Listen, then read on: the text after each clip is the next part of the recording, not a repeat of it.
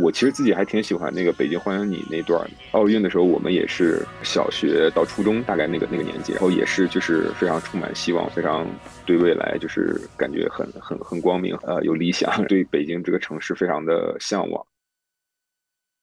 关于这个历史的表达，之前的张律的很多的电影是有趣，同时有意义的。但是他之后拍的像《漫长的告白》，包括像这部《白塔之光》，它是有趣而无意义的。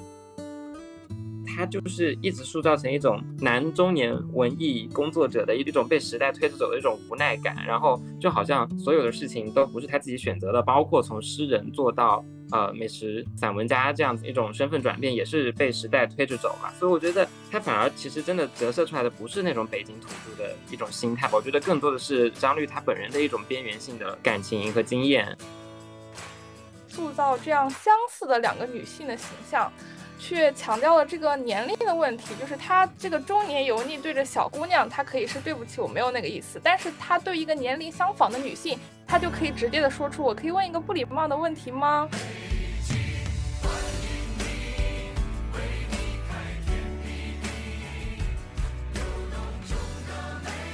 花音的听众朋友们，大家好，呃，我是主播星夜，很高兴今天我们要来聊一部。最近大家比较热议的一部电影就是张律的《白塔之光》，然后也非常高兴，我们今天有了一些新朋友加入到我们的讨论中来。然后我先简单给自己做一个自我介绍，呃，我在上海读博，然后我主要关注的是东亚电影和媒介电影相关的问题。接下来呢，我会先请我们今天来参加讨论的朋友们也简单的为我们做一下他们的自我介绍，然后让大家认识一下他们。周老师，你先来吧。各位听众朋友，大家好，我是朱老师，我现在在宁波，然后一某所大学啊教书，主要我也是写一些关于中国电影，哪怕一些中国流行文化的一些论文啊，请各位多多指教啊。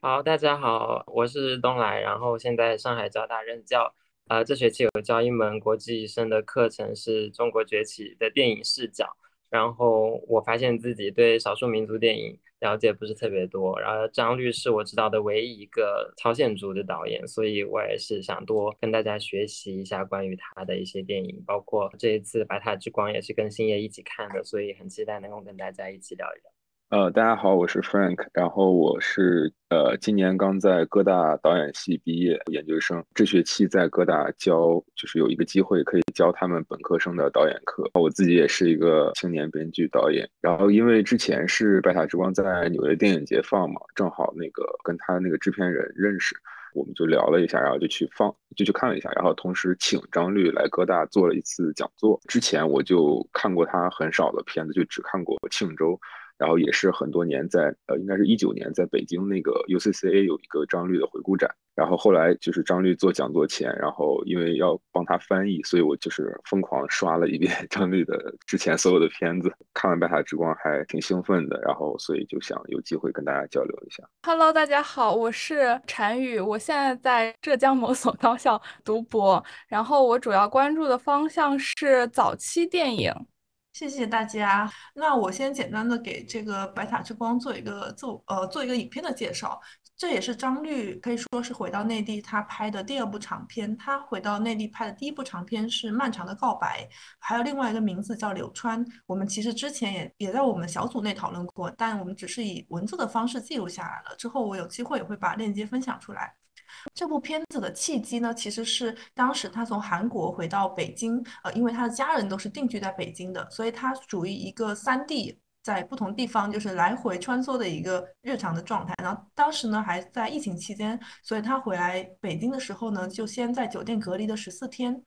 而在隔离期间呢，他就想到了这个灵感，把这个《白塔之光》的这个剧本给写了出来。然后之后呢，才呃着手开始创作。然后这个影片的剧情呢，其实说起来很难介绍，我觉得，因为它没有一个非常具体的情节线。如果我非要去给给他总结的话，我只能说是，是呃，几个在城市里游荡散步，然后发生了一些不同的交往关系的人，然后包括这个男主角由辛柏青扮演的这个人到中年，有一个女儿处于离异状态的这个男子古文。通，然后还有他在工作当中遇到的这个年轻的摄影师，就是文慧，还有另外一个名字叫北花，这是他在做他的创作者身份的时候用的一个昵称。然后以及呢，就是他家里家里人，就包括他的姐姐、他的姐夫，还有在这个影片当中更加明，应该说在这个影片当中，呃，反复的出现的另外一条暗线，就是他跟他父亲之间的故事。那么他的父亲就是由这个田壮壮所扮演的这个古运来，一个住在北戴河一个独居的老人。所以呢，这个影片呢，其实从情节上来看的话呢，可能是一个比较典型的一个文艺片的结构。白塔呢，它是一个北京的一个算是地标式的一个建筑，就是白塔寺。就比较特别的是，它是一个藏式的佛塔。然后呢，据说呢，它是一个没有阴影的，就是你从哪个角度，然后你在任何一个时刻看它都是没有阴影的。所以这也是为什么白塔之光它的英文名。其实我们用中文音译过来就是一个无影塔的意思，然后白塔呢，隐含的一些张律他对于这个城市表达的一些密码，他是用白塔这个形象去。用他自己的话来说，他说他觉得北京是一个谜，在他看来，可能白塔带有一些神秘光环的这个地标，它其实就代表了他心目当中的北京。然后同时他也说了一句，说这个北京的形象就像父亲一样，父亲也是一个谜团。所以这也是大概为什么他在这个影片当中花了非常大的力气去刻画田壮壮跟辛柏青他们两个人之间的这个父子线。第一个问题就比较好奇的就是大家看完这个影片的第一个感受。因为我之前听说朱老师他第一个感受是很不喜欢的时候，我很惊讶，因为我印象当中朱老师一直都对张律导演一个是比较了解，另一个是就是也写过相关的研究。然后呃，朱老师之前在跟我们讨论《漫长的告白》的时候，我能感受得到他应该是个张律导演的粉丝，所以我就想听听朱老师为什么这一次他坚决的站在了反方。那个其实之前也是写过很多张律的一些嘛论文也好，哪怕公众号的文章。最早的其实呢，呃，关于张律导演的电影，可能就是在应该是在深交上吧，写了一篇关于那咏鹅的一篇小论文。然后当时呢也拿去去宣传，在 UCCA 所做的这么一个张律的回顾展。就是说之后也是就是在去年发了一篇文章，就是写这个漫长的告白。然后呢，我当时的一个论点就认为，张律他其实呢，他影像具有一种地方意识的影像诗学。那么这个地方意识这个词本身是来自于阿里克德里克的一篇论文，他就认为有一种地方的体验是从下而上的，就是说，当你在体验这个地方的时候，是由你的周边的这个人物也好，周边的生活所构建起来的这么一种环境。那么我觉得张律的这个电影，哪怕之前，比如说我们咏鹅、福冈，其实都折射出了一种作为一种游客也好，游荡在一个城市之中，游荡在一个地方，然后这种地方的这种所感受的一些的环境，哪怕体验，都成为了张律的这个影片中的一个呃具有一种叙事意义的一种一种作用。那么包括到这部电影，我觉得也其实也也仍然还是。呃，是一个白塔寺这个周边的这个地区，然后作为了说剧情发展的这么一个空间。呃，其实这一点我觉得其实和张律之前的电影也好，其实还是很像的。但是我为什么不喜欢张律的这部电影呢？可能在我看来，就是哪怕呃已经漫长的告白，也都是张律回国之后的创作。就是回国之后呢，呃，跟他之前的，比如说韩国的独立时期的创作是不太一样的。就是我觉得韩国独立时期呢，就是它其实呢，它可能有更多的这种创作的自由度，然后呢，它的这个剧作，呃，它的哪怕故事的结构也好，可能更加的非线性一些，也更加的具有很多的，比如说哪怕是凸显一种在环境的人物发展的一些偶然性。但是这部电影呢，包括偶呃漫长的告白，我觉得它其实的也是有很强烈的线性的一个叙事的结构的。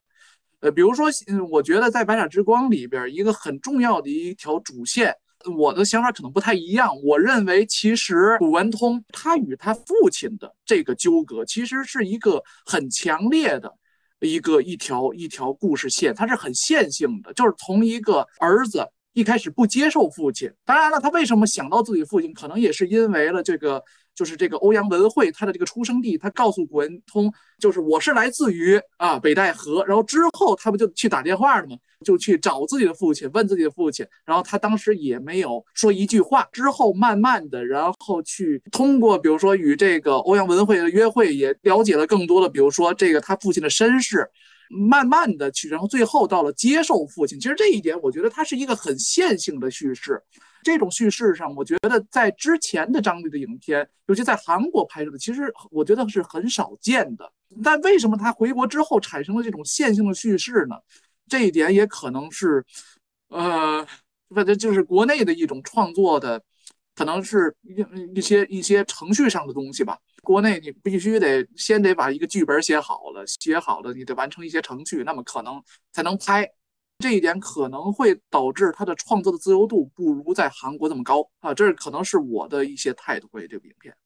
我先讲一下我的第一印象吧，就是前面的那些节奏，包括女主对这个关系一开始的这个掌控力，我还是蛮喜欢的。但是到后面有两点，我觉得是从性别上我不是特别喜欢，一个是到后面很明显全部的注意力都慢慢的从。男主跟女主的这个浪漫关系的这个 tension shift 到他去找爸爸这件事情，似乎就变成女主出现只是为了给男主一个很好的理由去突破他成长过程当中的这个缺憾，然后让他可以有一个理由去找爸爸，然后跟他爸爸达成某种和解，是有一种成长小说的一个推动力。那个这个女主就被 reduce 成一个推动力，再加上。张律导演每次出来说为什么不让男女主在一起，他直接就会说啊，我觉得嗯，大家还是要跟同龄人在一起比较好。我就会觉得啊，那你还这里，那你还设置这样一个情节做什么呢？就是有一种好像不敢越雷池，但是又要用这样一个梗，最终还是为了帮助这个中年男文青实现他自我身份的一个突破跟和解的那种感觉。其实从漫长的告白到这一步，他都是以非常以那个中年男文青的烦恼。和心理状态是否就是得以突破这样的一个关键点来作为整一部的核心，所以这个我会觉得有一点点男性中心主义，这个我我不太喜欢。虽然但是我觉得女主的表演从头到尾都还是很有掌控力的。其实我是更喜欢女主一些。还有我问他的那个问题，就是我看到中间那一段是有一点反直觉的，就是他 build build up 了这么多线性的一些叙事嘛，然后。他想要让我们去非常期待，作为观众非常期待他跟他爸爸最终遇见会是一个怎么样子，因为他一开始这么的恨他爸爸，然后后面又开始呃慢慢侵入他爸爸的房子，然后嗯那些也是一个笑点，其实观众中间也会也会笑，就是说他爸爸回来看见那个烟啊，看见那个照片，还最后还给他准备烟，他有这种默契在，但是观众可能有一点点八点档剧情吧，会会期待说啊有一次他这个。潜入之后被他爸爸撞见了会怎么样？但是他们两个真正的相遇，我们观众会觉得应该是有一某种高潮，但他那那个镜头切的就是非常的突然，就他们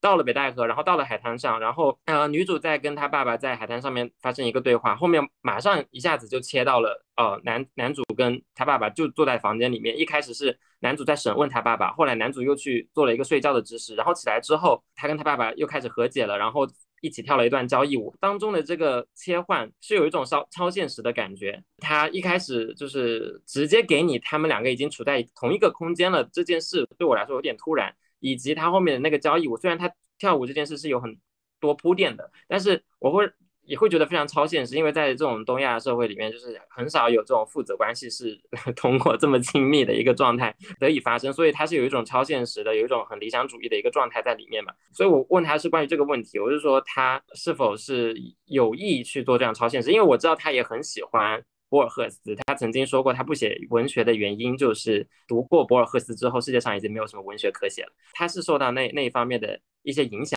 我还是想问，就是说这个这种不真实的感觉是他刻意塑造的吗？就包括最后他呃田壮壮不是那个父亲的角色坐在那个白塔下面，也有一种好像那是一场梦梦的感觉。然后他反正他的回答就是说，呃，这是他的一种希望吧。他觉得虽然你现在不能想象有这样子的东亚父子关系，但是他给你提供一个情绪的出口，就是提提供一种想象的方式。总有一天，你可能会有机会可以达成这样子的一种和谐，然后这好像是他的一个一个回答。但是我个人我不是特别满意这个回答吧，我还是觉得我主要的提出的问题还是觉得他那一个场面切换的太快，太太突然。我不知道他是不是故意挑战观众的神经还是怎么的，可能我们可以进行一个很文艺的解读或者怎么样，但是反而是到了后部分，我觉得他的那一些节奏快起来之后，人物关系变复杂之后。我反而没有那么喜欢，因为比如说他后面还有这个孤儿院的剧情啦，交代女主的身世啦，还有女主遇到前男友之后，男主又去跟画室的老板另外一个年轻女生 date 啦，我就觉得这一切都发生的好像太快了，所以我就觉得他后半部分的节奏是挺有问题，但是前面的那个慢慢进行，我还是挺喜欢的。我其实看完之后还是挺喜欢的，因为我是在那个呃纽约电影节看的，而且那个观影环境其实挺不一样的，就有一部分是外国人，然后大部分都是中国的 留学生或者是在这边的华人。然后，然后大家就会对那个，就是尤其是他描述北京的那个呃城市，然后还有记忆的时候，会反应特别强烈。然后我旁边感觉像是一个北京男孩，然后呢，他就是中途几次泪奔，然后他就就就是经常还给他的女朋友去解释说这是什么什么，就是我是河北人，然后我我在北京上四年大学，所以就是对北京的感情还好，就是没有那么，但是也会有一些很很好的那个。回忆。这个的话，我是觉得就是一下让我就拉回他之前很早期的时候在北京拍摄的那些电影，然后我觉得他就是描述他跟北京之间的那个那些记忆吧，而且我觉得他可能解释了一个他很久以来在他作品中一直没有解释的，就是他跟他父亲的，就是包括就是男主的角色和父亲的一个关系，因为从他最早期的作品开始，他基本上是所有的作品中父亲都是缺位的，要么就是。呃，一个反面的，就是很早就离开了，要么就是孤儿，所以他他其实有很多这种孤儿的设定，然后以及呃，就是一个非常不负责任的，或者是说早年就一直缺失的一个父父亲，能看出来他对父亲的那个观念也是非常就是有冲突。所以这部的时候，可能是我不知道他内心里是不是这么想的，但是我觉得给我的一个很强烈的感受就是，父亲在他这个所有的片子中是存在感最强的一个。其实我看的时候。就是也会有一些台词会觉得尴尬之类的，但是我觉得大部分观看下来还还就是比较有趣。然后我觉得他也在做一些没有那么传统的电影，就是非常现代的一种观念，就是他的视视点在不断的切换，他的故事线也在不断的切换。自己最喜欢的就是我觉得他这部的文本是比之前有很大的那个，就是让我很很快乐，尤其是跳舞那段戏。然后我其实觉得我是比较相信跳舞那个情境，唯一可能缺失的一点就是他。比较少铺垫，就是两个人有跳舞的这个习惯，因为其实他在影片中一直在铺垫的就是习惯，就是父亲虽然很早就离开了，但是他的很多习惯都传递给了这个顾文通，传递给了他女儿。因为我其实，在他两个他他们两个那个角色的设定下和背景，一个父亲在应该是严打的时候，我感觉就是重判，然后就是离开家，然后扫地出门之后，他跟父亲那个很多年没见的那个。尴尬的关系，当他真的见到父亲的时候，那种尴尬呀，和跳舞的时候那种尴尬，我觉得是我我自己是还能还比较能接受。对我觉得唯一可能缺少就是我在前边的时候不知道他们俩都会有跳舞的这个 技能，或者是说跳舞的这个习惯。但是我最感动的其实是。就他跳舞的时候，古文通跟他说：“他说他女儿现在多大了？他数学很好，很会算数。”那个时候就是我爆哭，就也没有爆哭，但是就会流眼泪。就是他前面一直在铺垫的一些东西，就是他的女儿一直在学数学，然后在影片开始的时候就算数嘛。他原来是一个不能说完全遗传性的，但是是带有这种家庭的习惯的，带有这种，因为他父亲自己是个会计嘛，然后一直在打算盘。前面的这些。细节，然后这些就是人的习惯、家庭的习惯，然后或者是说，甚至是说基因的这些东西，都是有有有一个连贯性的。我我觉得还挺到位的，因为呃，我们当时看的时候，映后场就有人去问导演说，哎，为什么要设定说他们有这个类似于基因和那个记忆的习惯的相似，就是女儿。父亲，然后还有这个田创壮，就是他们有有三代嘛。呃，张律的回答就是说，他其实自己挺相信所谓的这个基因会让人变得越来越相似的这个说法的。所以我觉得这也呼应了他的这个父亲形象在他的电影里面的一个变化，就是之前我们说他父亲要么是缺位的，要么可能是非常负面的，但现在父亲他不但回来了，而且父亲还被他塑造成一个。我觉得是相对已经被呃正面去刻画的一个形象了。在这虽然一开始他也是制造了一种误会关系，就是说父亲是一个非常负面的，但我们看到后面就会意识到，其实不是，他真正的是站在父亲的立场去讲这个故事的。我觉得张律投注了更多他的，我们可以说就浓烈一点的感情，尤其是正面的感情，是投注到了这个父亲身上的。就是我们可以说是跟之前的电影我觉得很不一样的地方。然后我在听映后的时候，我听他提了好几次他的儿子，所以我自己其实在想，会不会是因为他现在也已经是一名父亲了，所以他在思考这个关于父亲的问题的时候，他的。想法会发生改变，然后他也会因为自己的亲人的这种关系，然后想把一些别的，比如说现在他身边他自己作为父亲的一些感受，然后融入到他新的创作里面，包括他用的一些诗集啊，其实是他以前买给他儿子的，买给他儿子之后，他自己拿来看，然后发现说，哎，也很适合用在他电影里面，所以他就拿来用了。我们可以之后就是可以展开再跟大家聊一聊。我想问一下谭宇，就是我们刚刚说的这个。看完后的第一个感受，我当时去看的时候，我是我是很喜欢生活中的这种流动的、突如其来的打破的。但是我回过头来仔细想想，就是古文通在北京就拥有这样一个，就是胡同里的房子就能够支撑他在这个北京城里过这种自由闲散的生活，我就会觉得说，就是张律，就是这一个片子，包括柳川那个片子里，让我觉得里面的人都好闲啊。他们是后面我觉得没有更加。孤立的现实作为支撑，他们就在城市里漫游游荡了，就会让我觉得不是很接地气。而且我记得我之前看那个张律的，就是访谈里面，他就说他其实不怕，就是说拍一个地方，但是他不是那个地方的人，他就觉得说，呃，我对这个地方了解多少，那我就凭借我的感受去传达这一部分东西就够了。呃，我不会去。触碰那些关于这个地方的太深刻的历史啊，或者什么，因为我不了解，我就不去做，我只表达我的感受。其实，在大家提到这个问题的时候，我觉得还还是要忍不住为他说几句话的。不知道你们是怎么想的？因为，嗯，其实我们要谈这个历史与记忆的话，这部电影里面的历史与记忆，他谈的虽然很隐晦，其实他自己是做了大量的阐释的，很希望能够让大家去意识到的，就是他想表达的这个关于历史与记忆的问题。尤其是我记得他好像有说一个类似的话，就是年轻一代长大的人，他们确实是不太可能会去看得懂的。他去在里面埋的各种那个历史的意象，比如说蓝风筝，然后比如说这个。呃，古玉来他为什么会被赶出家门？然后他为什么会呃，因为这样的一件事情，然后就人生就陷入了低谷？就这些在。张律看来是可能当代的年轻人就是没有办法去理解的事情，所以年轻人可能会把它理解成一个人与人之间交往的简单的故事。但是对于他来说，更加重要的其实是一直去回到那个过去的时空里去，去看那个过去的北京，去看那个历史记忆中的北京。他一直在追问的是，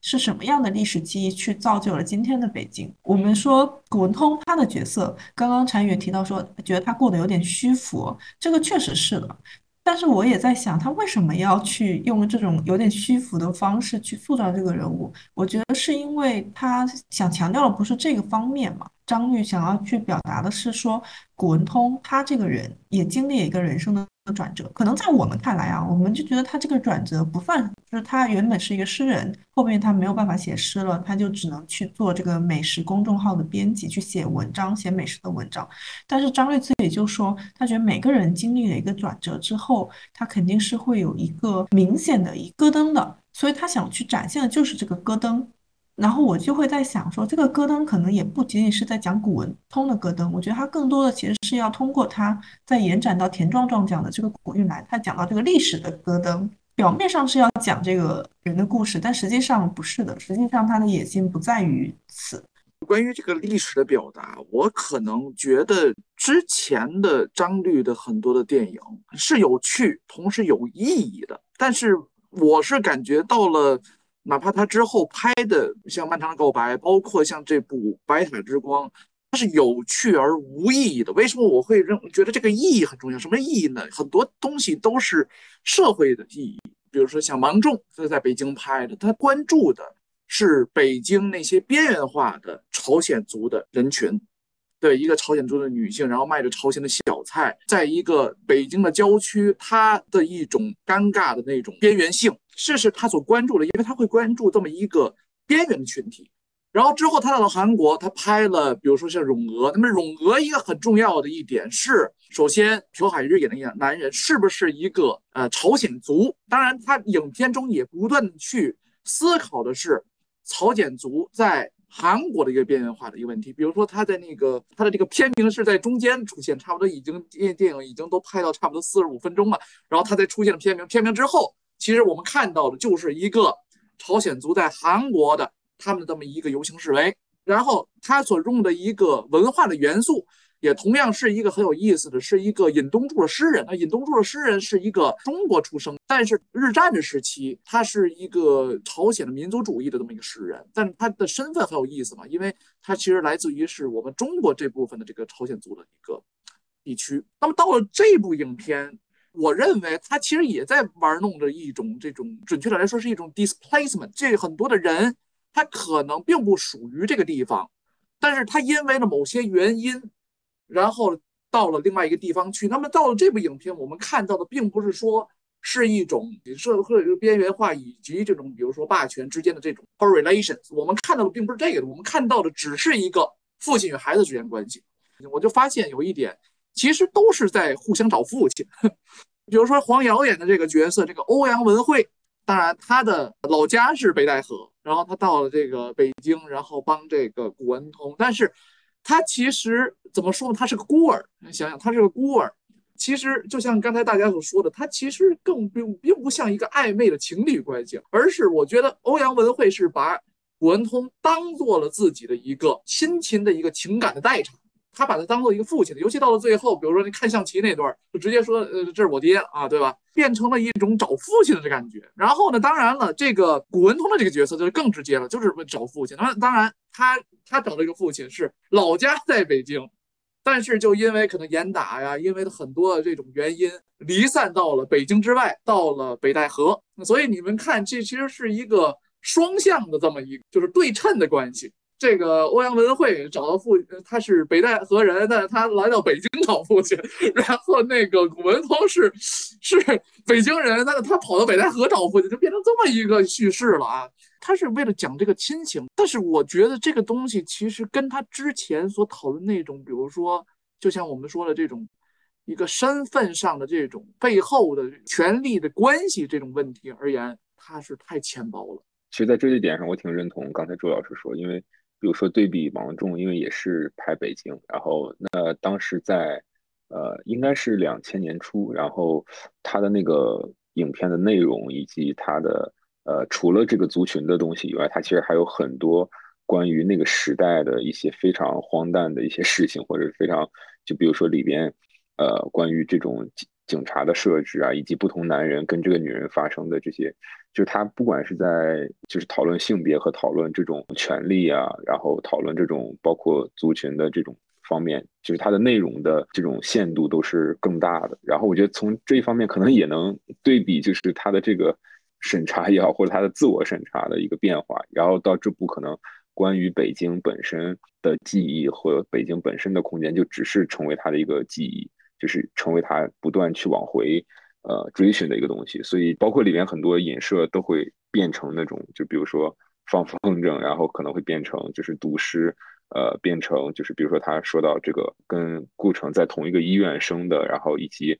包括他们唱这个《北京欢迎你》，呃，我觉得就可能跟他主人公的设定其实是一样的，就是都是一个非常失意的这个失意的中年北京土著这个文艺青年，好像也是。北京这个城市现在就是诗意氛围的一个体现吧。然后我其实自己还挺喜欢那个《北京欢迎你》那段，就是虽然我觉得有点刻意，但是因为我就是在纽约这边有一次去法拉盛，跟我的朋友就会在 KTV 唱《北京欢迎你》。然后当时是因为那个因为奥运的时候，我们也是小学到初中大概那个那个年纪，然后然后也是就是非常充满希望，非常。对未来就是感觉很很很光明，很很那个，呃，有理想，对北京这个城市非常的向往。对，所以看那段的时候，我我大概还能知道他他想在做什么。但我觉得，就脱离了那个情境，其实很多东西都会变得比较生硬。我觉得这个可能跟张律他并不是北京人是有关系。虽然这一部里面男主是一个北京土著，但是我觉得他折射出来的还是张律他本人的。一种北京情怀，它的一个主观能动性，它的一个主体性吧，subjectivity 之类的。因为我觉得正正是因为他是一个朝鲜族从延边过来，然后在北京待了很长时间。他说他之所以要拍北京，是因为他是在这里待的时间最久，在他的人生当中，虽然他后面又到韩国去啊，又到很多地方，所以他对这个城市是有一定的情怀在。作为一个电影人，北京又是中国电影的一个中心，所以我觉得他是有一个这样子的一个向心力吧。所以，但是他本人是边缘的，包括他到了韩国之后，其实早朝鲜族的中国人在韩国也是很边缘的。虽然他是穿梭在中韩之间，其实他在这两地都是边缘的。这个也让我觉得他的这种边缘性，反而让我从就是这两部《漫长的告白》和《白塔之光》这两部里面，我看到一种日本导演的感觉，就是这是一个中韩导演，男性导演都不太。折射出来的那样一种，呃，有点软弱的男中年文艺工作者的这样子的一种一种形象，这个其实在日本反而会比较凸显，因为日本说实话，它在二战之后，它属于一个被阉割的状态，所以它不会像这个中国跟韩国一样，就是有很强的一个儒家的一个大。家长的这个父权很很强烈出现在，就是反而他有很多的这种从太宰治开始的这种很颓废的一种中年男性的这样子的一种被阉割的一种精神状态，而且像这里面这个男主，我觉得他一直透露出来的一种主体性，就是好像我什么也没有做，我有点无所适从，但是所有的事情就纷至沓来，导致我不断的要对这些事情做出一种回应，甚至是穿插着很多的无奈的。就从他老婆离开他，也是他老婆的错，对吧？最后一次说他老婆说是我先出轨的，就很无奈，他什么也没做错。然后呢，他自己随着时代的这个变化，最后也是自己留在了那个原来他父母的一个小房子里面，然后孩子又是跟姐姐一起住的。然后包括他跟这个女主谈恋爱，也是女主掌握主动权的，然后一直在回应，就是一直在拔高他们两个的 这个暧昧。就是没有这个女主的积极回应和就是把所有的事情都放在台面上来讲，他们他其实是很隐隐晦的，呃，包括最后他去跟他爸爸达成和解，也是借助了这个女主的一个爽快，就说啊，那我就跟你一起去。所以我觉得他就是一直塑造成一种男中年文艺工作者的一种被时代推着走的一种无奈感，然后就好像所有的事情都不是他自己选择的，包括从诗人做到。呃，美食散文家这样子一种身份转变，也是被时代推着走嘛。所以我觉得他反而其实真的折射出来的不是那种北京土著的一种心态吧。我觉得更多的是张律他本人的一种边缘性的感情和经验投射到这个角色身上了。就如果是北京土著的话，写出来可能是王朔那样子的东西，就是我们比较熟悉的那种北京大爷的写法。他在这里面其实是没有的，他一直都会有一个失势的男性这样子的一种一种逻辑在。嗯，其实像有一个很关键的东西，把这两步串起来，有点政治不正确的，在这个时代，我会觉得是，呃，张律导演他其实一直很 care 性骚扰这件事情，就是他一一定是一个很中心的一个梗，就是说在柳川里面那个弟弟的角色，就是主角之一，他也是一直被所谓的一个摸胸事件给困扰，然后就导致他好像非常沮丧，他没有办法在他离世之前去理清他跟这个世界的关系，都是一一要回溯到这个摸胸事件，这个事情对他造成的打击过大，甚至我们就会去同情男主，说这个事情不应该被这么这么的放大。到了这一步呢，简直就是已经翻案了。就是说，他透露出一种，如果是有性骚扰的话，很有可能是男的是被冤枉的。然后你看你这个性骚扰，随便这是不能乱说的。如果说的话，你会毁人家一生，会毁人家所有的家庭，是多么的严重的一件事。而男的完全没有辩驳的余地，男的多么可怜。这个其实在一个 Me Too 的一个浪潮里面是非常的不正确的。但是我感觉他就是有点想要。把这个放到台面上来，然后作为一个梗，然后让大家去更加的同情这个所有的男性的一个角色，然后他把这些男性的角色都塑造成一个温润如玉、非常隐忍的角色，从他的那个姐夫到他的爸爸到他本人，这里面几乎就没有出现过一个我们刻板印象中的北方大男子主义的。那样这种形象，对吧？所以我觉得，其实他更多的就是折射出导演本人可能通过他的这个，我个人认为是可能民族边缘性，或者是啊作为一个外来者的一个漂泊性折射出来的这样一种，嗯，文中心态，可能这是我的一个个人解读。嗯，我不知道大家怎么解读的。比如说，我其实也没怎么搞懂为什么他。要把他的孩子放在他姐姐那里养，就是从电影的逻辑上，就是做好了某些设定，比如说他是要有一个个人空间的，他的床上都是书，然后呢，他又是一个很好的房东。更加体现出他另一层的善良。其实我们去想一下，那个大学生，呃，不是，可能不是大学生，这个那个模特，甚至在哭泣的一个男性，甚至更加的失势。他的这个房间跟他爸爸的房间明显形成一种呼应，也是一个独居男性，然后里面放着他喜欢的文化物件，都是某种文化人被文化压着，然后有很多心事，这些都好像是设定好的。但是另外一层来讲的话，那他为什么不让他女儿跟他自己住呢？这个我也不是搞得很清楚，然后他女儿也被塑造成一个非常懂事的明显知道好像是他妈妈出轨的之类的，反而是这些这里面的一些女性形象被塑造的比较具有复杂性。包括我相信很很大一部分观众会觉得，哎呀，这个呃女主好渣呀，前男友这么渣，突然来一通电话，你又跟人家在一起了，你在干什么？就是为我们的男主鸣不平了。所以呢，我觉得他这是有一些这种这种性别上的一些心态，他想要去做一些 反转或者是翻案或者什么的。嗯，但这个东西不一定是我们会理解的 progressive 吧，它甚至有点反其道而行之。我相信它一定会在东亚的语境，它一定会嗯跟很多观众形成某一种共鸣，但是这个很难很难评，很难评。是的，我们其实当时看完也在讨论这个问题。其实我也看不出他有什么条件不能养这个女儿的，这个房子如此的好，然后还在这么好的地段。就是他的这个工作看上去也不是特别忙，他晚上还有时间跟女摄影师出去喝酒，喝到那么晚，对吧？但是我觉得他是在刻意的制造一种离散。我有父亲，我也有母亲，然后当他们离异之后，我却成了姑姑家的小孩，姑姑的家成了我的家，这是一个非常吊诡的事情。即使我们都生活在同样的城市里，然后包括还有很多，就像我们刚刚讲这个寻找父亲，一个要从北戴河到北京，另外一个要从北京去北戴河，大家一定要流动。大家一定要有这样的理想的身份，大家似乎永远就是没有办法获得一个非常确认的我的身份跟我的空间，他们二者之间是融洽的。我觉得在张力的电影里面找不到这个东西，所以柳川里面也是，他们一定要到日本的小城市里去，从北京到日本，然后或者呃从北京到伦敦，再从伦敦到柳川，就是一个全球的离散者。但是问题就在于说，可能呃挪用到国内的语境之后，我们就会意识到这其中有一些不合理的地方。毕竟我们也意识到了，他现在所指向的这些矛头问题，已经不像他之前的电影那样那么有的说服力了，对吧？然后另外一个关于性别的问题，我当时看完我也觉得，我觉得张律自己身上是有一点那种，我不管外界说什么，我要坚持我自己啊，表现这个男性的自恋。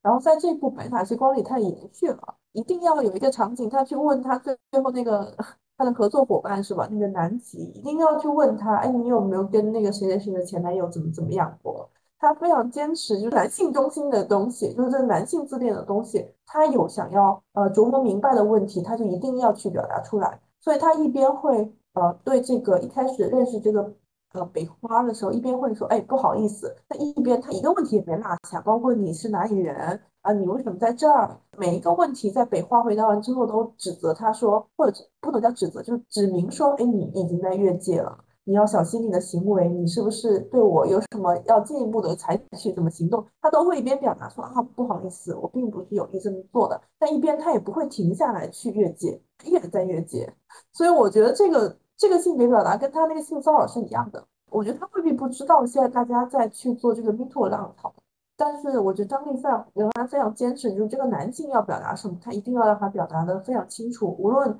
这个表达是否会冒犯到女性。对，我就刚才说的这个性骚扰的问题，就是我确实看的时候，因为我已经有点忘了那个 漫长的告白，我觉得特别有意思，就这两个联系起来，确实是一个他的一个 statement，更多的可能是就是他自己不经，甚至他没有想去 statement，但是就是是他不经意的一个一个态度，或者是我觉得这个东西本身对于张律来说是一个。很暧昧、很模糊的一个东西，就是在性骚扰和这种 quote unquote 就是真诚的发问，就是真的想知道，或者是说，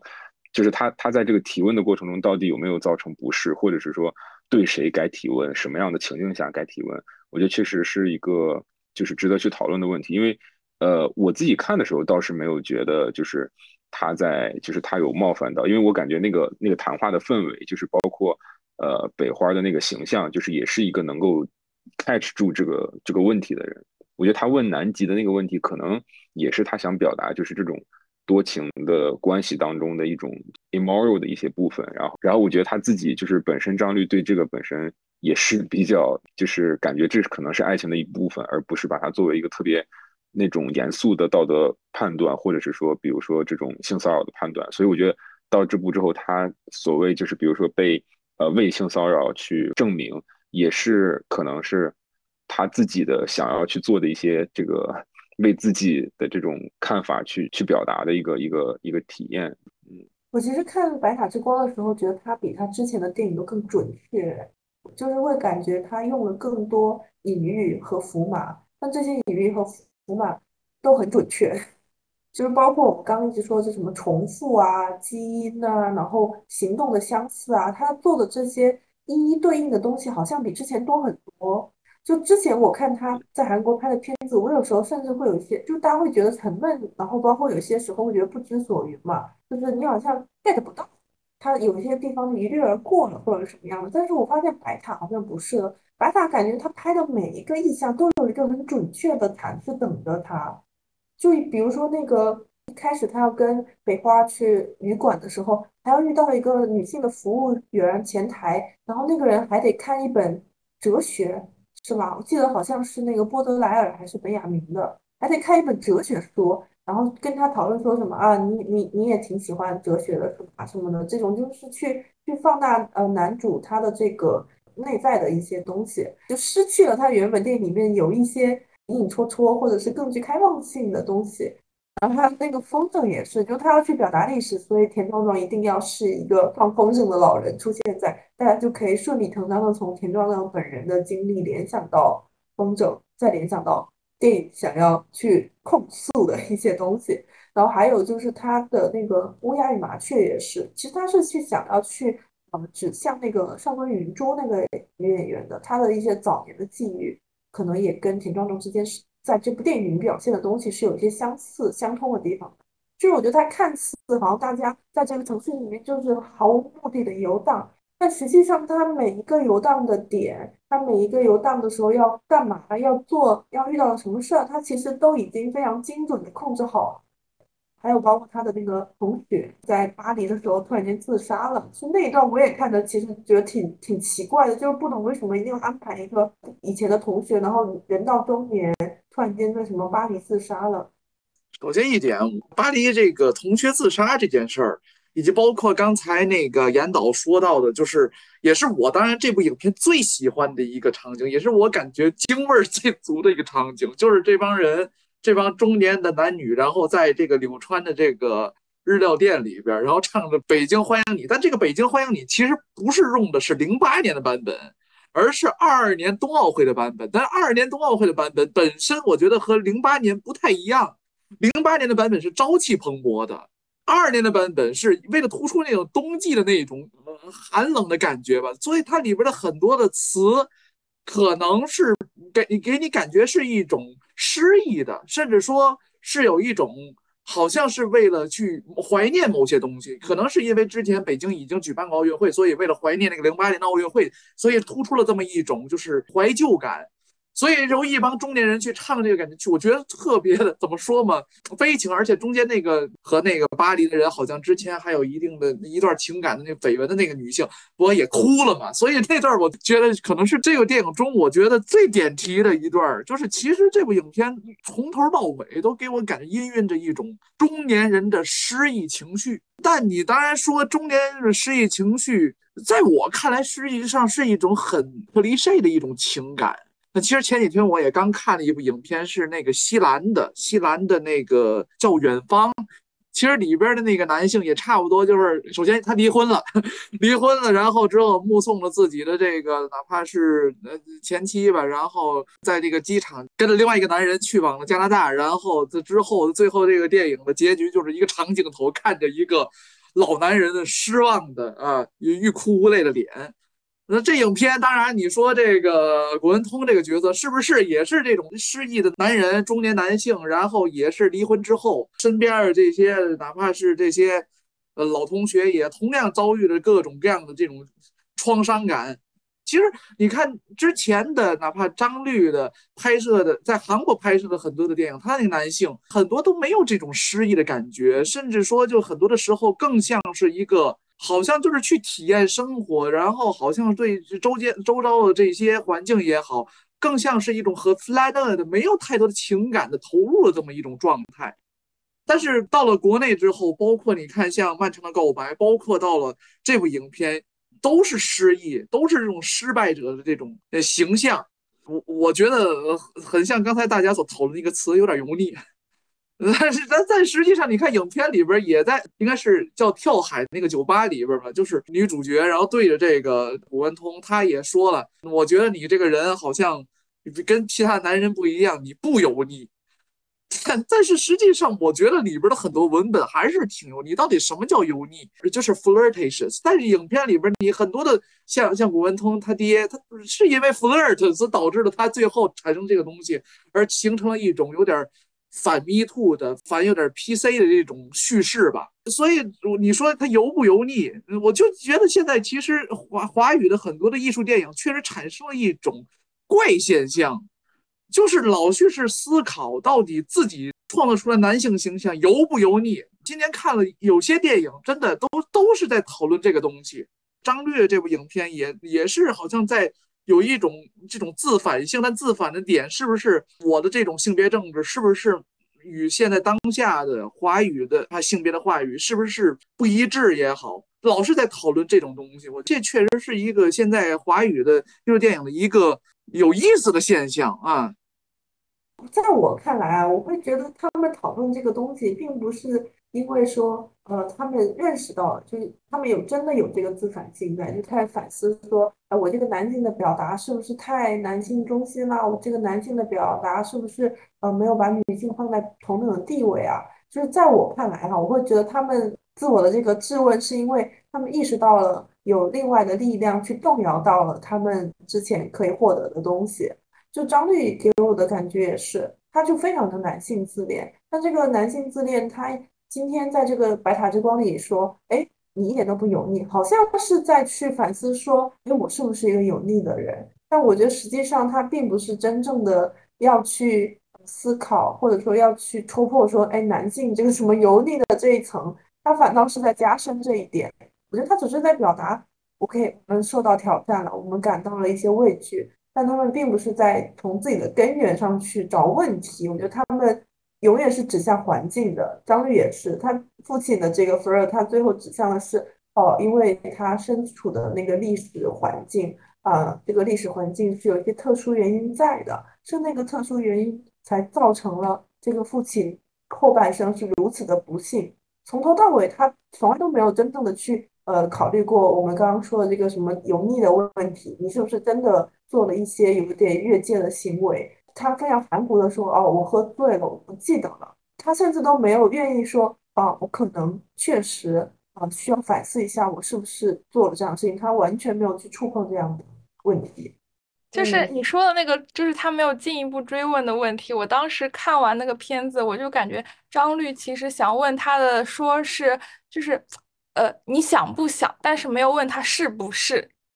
就是只要他对父亲的那个质疑在于，只要你没有想这个事情，我就可以原谅你。就是他们没有关注那个现实结果，就是说他到底是不是真的发生这个事情。比如说，我们看到《柳川》里面那个两兄弟，他们有很多相似的地方，就是他们刚开始就会说啊，呃，我我跟爸爸很像，你跟妈妈很像什么？但是他其实是在会呃做一些区别的，就是这两个兄弟，嗯，他们会去问那个就是日本的这个老婆婆，就说你们你觉得女生会更喜欢我们哪哪样一种男孩子？但是呢，他在做这边的白塔之光的女性形象的时候，这两个女演员她们不是具有那种对立的。相反的属性的，而反而赋予了他们非常相似的属性，就是他们都短发，然后爱好摄都曾在巴黎读过书，甚至差点共享过一个男朋友。她一开始是喜欢黄瑶那个角色嘛，但是后来发现黄瑶她去找了她的那个巴黎的男友之后，她就去找了南极，就是就是他给出的解释是说，嗯，你这个那个小姑娘还是太年轻了，就他强调了这个年龄的问题。嗯，我们之前也讨论过，就是张律虽然表现这个呃父女的这个情感关系，但是他其实是否定的，他觉得这种呃老少配是不合适的，塑造这样相似的两个女性的形象。却强调了这个年龄的问题，就是他这个中年油腻对着小姑娘，他可以是对不起，我没有那个意思。但是他对一个年龄相仿的女性，他就可以直接的说出，我可以问一个不礼貌的问题吗？对，然后我觉得这是一个比较有意思的点。我感觉进入了大吐槽模式，一聊到这个性别，我我也有相同感受吧。我前半部分对我来说还是比较合理的，但是我们到后半部分开始出现这个男性中心的一个叙事和这个逻辑之后，我们就非常。明显的感觉到，其实前半部分的那个女主的热情和她的积极和她的这个主动性，其实也就是为了好像给这个失败者男性，就是刚才朱老师说的这种中年文青的一剂猛药，就是可能给他一个 回春药的感觉。我觉得，因为他把这个女性角色塑造的还是比较有能动性的，我还是觉得还挺喜欢。但是呢，到了后半部分，就是觉得他有一种节奏是有点快乱掉了。然后他对呃南极这个角色其实他是塑造不足的，但是他的确做了，特别是有一件吧，就是很关键的事情，翻转了这个关系。因为其实是南极告诉顾文通说。你知道你特别像一个人吗？就是一开始是北花，他不愿意，他他跟他说，哎，你知道你特别像一个人吗？然后说谁谁谁，然后不告诉你。但是后面其实呃南极上去已经接近尾声的时候，南极上去跟他说的，而且那个时候呃那前男友已经回来了，那个北花的前男友，所以其实南极给了他最后一个句号的感觉，就是说哦，其实你们这一段就是一个啊相互。寻找一个父女情的这种代替品的一种感觉，所以他完成了他的代替，你完成了你的代替，你完成了你找爸爸的任务，他完成了他找爸爸的任务，然后你们的心理补偿已经完成了，那还是各回各家各找各妈吧，就是你还是要去进入一个所谓正常的同龄的一个关系，然后就放手。自然而然放完手之后，那找一个谁呢？自然而然找了南极，包括最后这个田壮壮这个角色，他的父亲，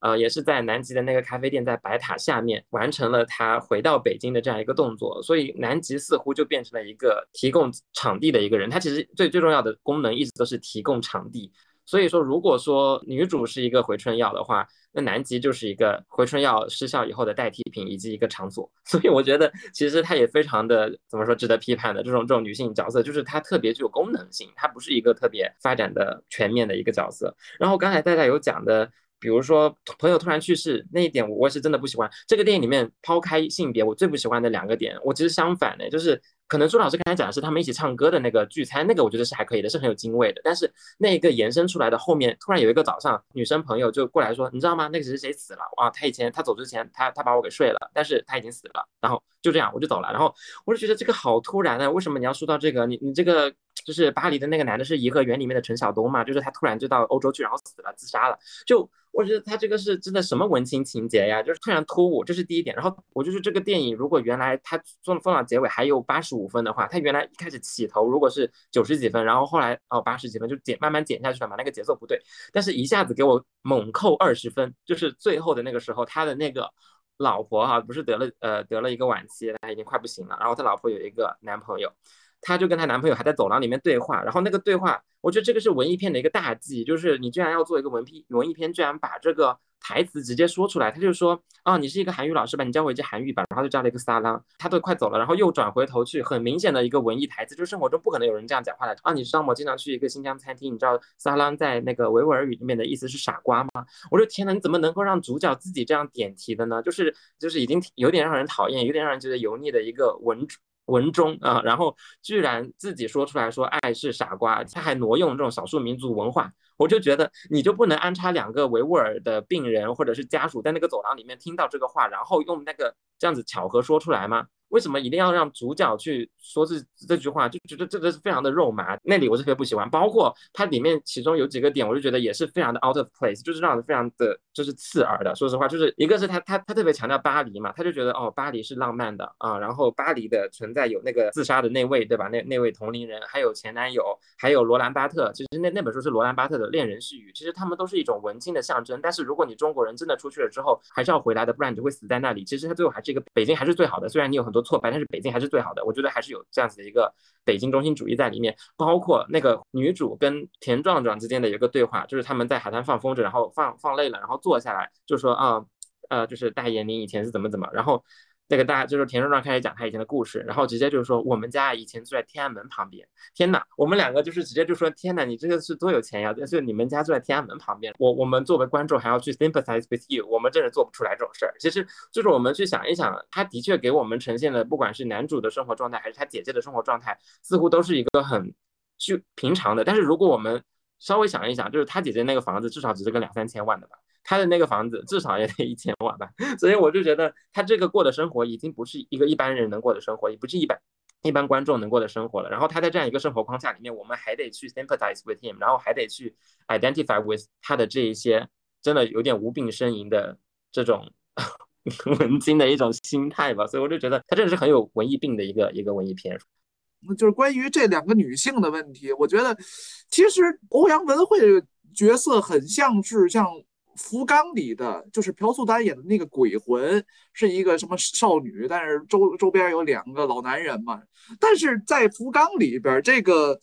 那个就是那个鬼，这个朴素丹演的那个角色，他其实引诱着两个中年男，但同时也想通过自己的方式，以一种很 playful 的一种形式把。这个两个中年男的那种丑态展露出来，所以他是具有一种对于中年男性的某种那个状态也好，他是有一种 s star 那种感觉。这个朴素丹有一个台词儿，就是对着这两个男人，我看你们俩反正就是天天每天看黄片那种人，然后你们这种人是最没意思的，都都直接就把这种的很 对于这种中年男的油腻的状态这种反讽，都已经写到自己的台词里了。这是福冈里的状态。但是我觉得，在这部影片里，我是有这么一种期待的。我是期待，就是他的欧阳文慧的角色能像那那样子，能有一种反讽的态度。但实际上，最后的反讽也就是啊，你长得不油腻啊。然后那个，这个制片人，这个我觉得还有一点是挺有意思的。大家来想一想，就是他们这个约会的形式啊。那首先第一个是去这个资料馆看了一部老片子，而且老片子是上元云主演的老片子。还有一段呢，就是跳交际舞，在一个法国的这个相送的这个前面，然后唱这个呃跳了一个交际舞。但是实际这两个元素正好是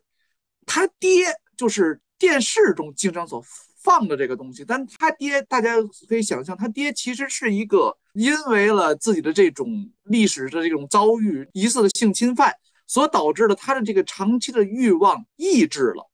但是他还是有一定的欲望，是通过他所看的东西所展现。一个是他喜欢的这个演员上官云珠，另外一个实际上就是他想要跳这个交际舞。但交际舞，当然，我觉得从老一辈的人的角度来说，其实它本身也是一个男女之间的这么一种有一定的身体的这种交流的这么一种方式的啊。也算一种约会的方式了，甚至说，但是他爹的这种超模性的一种欲望的表达，最后到了他儿子这儿，其实到了一种现实上的一种表达，就是现实上的呃，我我要约会。但是我觉得这一点好像是特意的通过这种方式去建构一种在欲望上建构一种古文通和他爹之间的相似性和同质性，我觉得还是。在文本上挺有意思的，对我刚才对于大家说的也是挺认同的。然后我觉得确实，因为我自己在在创作的时候也会去想，就是就是尤其是这类故事，你跟角色的关系到底是什么？你如果还是一个很很共情的一个态度的话，那你的角色还要不要是这种就是文青，然后比较沉浸在自己的世界？很多国外的电影，国外观众的态度都会其实是讽刺的态度，就是很少会有那种共情的态度。对，然后。所以，我也我也在想，就是在在他的这个基础上，我们可能需要更多的这样的电影出来，或者是说比他更有挑战意识、更更前沿的一些一些东西出来。对，那我觉得我们今天对《白塔之光》的讨论也很充分，就是也很开心。就是最后虽然还是变成了一个吐槽大会，但是感觉我是觉得自己觉得很有收获。今天就先聊到这里，然后非常谢谢大家一起来讨论《白塔之光》。